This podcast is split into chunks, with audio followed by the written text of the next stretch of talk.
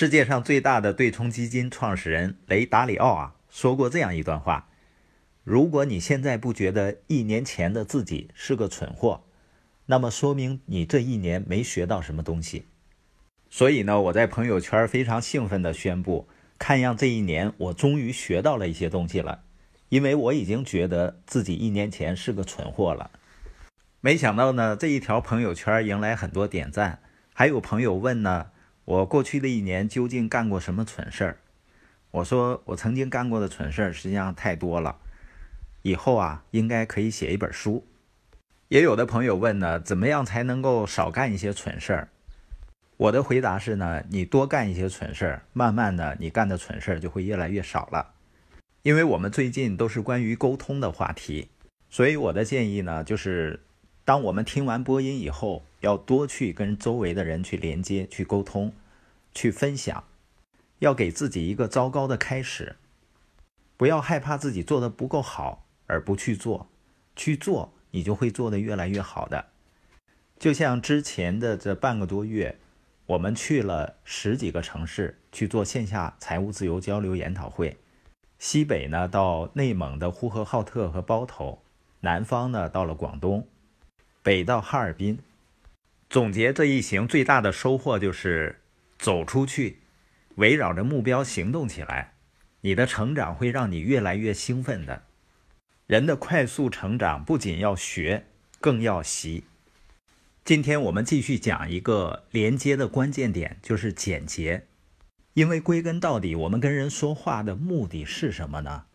不是为了说得好，也不是为了说的有道理，而是为了让听众能够理解并采取行动。而只有当你简单清晰的表达，就会有更多的人能够理解。那怎样的表达才能够让人们理解并且采取行动呢？第一点就是不断的重复、反复的强调重点。那些好的老师都知道啊，学习的基本法则是重复。有人曾经说啊，人们要听一件事情十六遍才会真正相信。我在一盘 CD 上听到一位企业家讲：“你强调聚会的重要性。”只有当你嘴说木了的时候，人们才会真正的开始去参加聚会。这些说法听上去有些极端，但是我知道，在沟通的时候，如果你想让对方理解并接纳你说的话，重复是关键的。一家大型制药公司的 CEO 认为，第一次你说一件事儿，人们听到了；第二次人们认识了；第三次人们才能明白。他还是强调了重复的重要性，所以呢，要成为有效的沟通者，你需要不断的强调重点。一位知名的企业家说：“啊，愿景也会流失。”他的意思是，即使人们相信某个愿景，他们的激情也会逐渐减弱，最后全部愿景都可能消失。正因为这样，领导者必须不断重复其机构的价值观和愿景，这样呢？团队成员才能够真正了解这些价值观和愿景，在他们的框架里思考，并把他们活出来。那怎么样才能清晰地表达并反复强调主题呢？这里有个建议，就是先告诉听众你要说什么，讲完以后呢，再告诉听众你说了什么。也就是说，我们在表达的时候，我们先要把中心思想，也就是要点提炼出来，然后围绕着这个要点。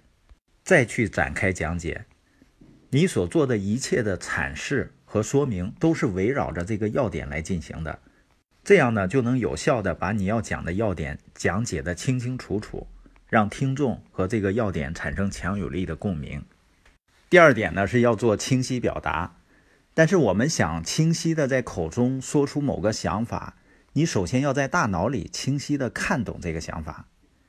任何时候，如果人们不能清晰明确地阐述某个问题，就说明他们对这个问题还不够透彻理解。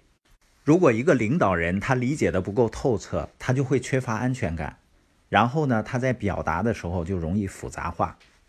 杰克韦尔奇曾经说啊，缺乏安全感的管理者会把事情复杂化，胆小怕事、紧张不安的管理者会用厚重繁复的计划书和幻灯片儿。把他从童年时就记得的所有事情都写在里面。那一个人怎么样让自己头脑里的想法和概念变得足够清晰，并且有力量，产生行动呢？参加线下交流研讨活动是最重要的。我们这一轮研讨会呢，最后一站是沈阳，两天的研讨会，从周六的上午九点开始，一直到晚上九点结束，然后大家又热烈的讨论到很晚。周日呢，又是一天的研讨会，到下午五点半结束，但是小伙伴们呢，继续讨论，一直到晚上十一点多钟才恋恋不舍的结束。大家的激情和动力来自于大脑中清晰的画面，而当大家对财富思维理解透彻了，对行动步骤理解清晰了，就会充满力量，勇往直前。我们今天播音的重点呢，就是在沟通的过程中，要想让人们容易理解和采取行动，沟通呢就要简洁，重复要点。丘吉尔被称为二十世纪最伟大的沟通者。他就始终强调沟通中保持简单的重要性。他说：“所有伟大的事情都是简单的，很多东西呢用一个词就能表达，比如自由、公正、责任、希望。一般来说呢，短词是最好的，而老词呢是最好中的最好。这些话看似是违背直觉，但是如果你想把自己的沟通提升到更高层次，跟他人建立连接。”就不要炫耀自己的学识，或者用过多的信息镇住别人，要给予他人清晰和简单，这样呢，人们就会愿意听你说话，就能够建立连接。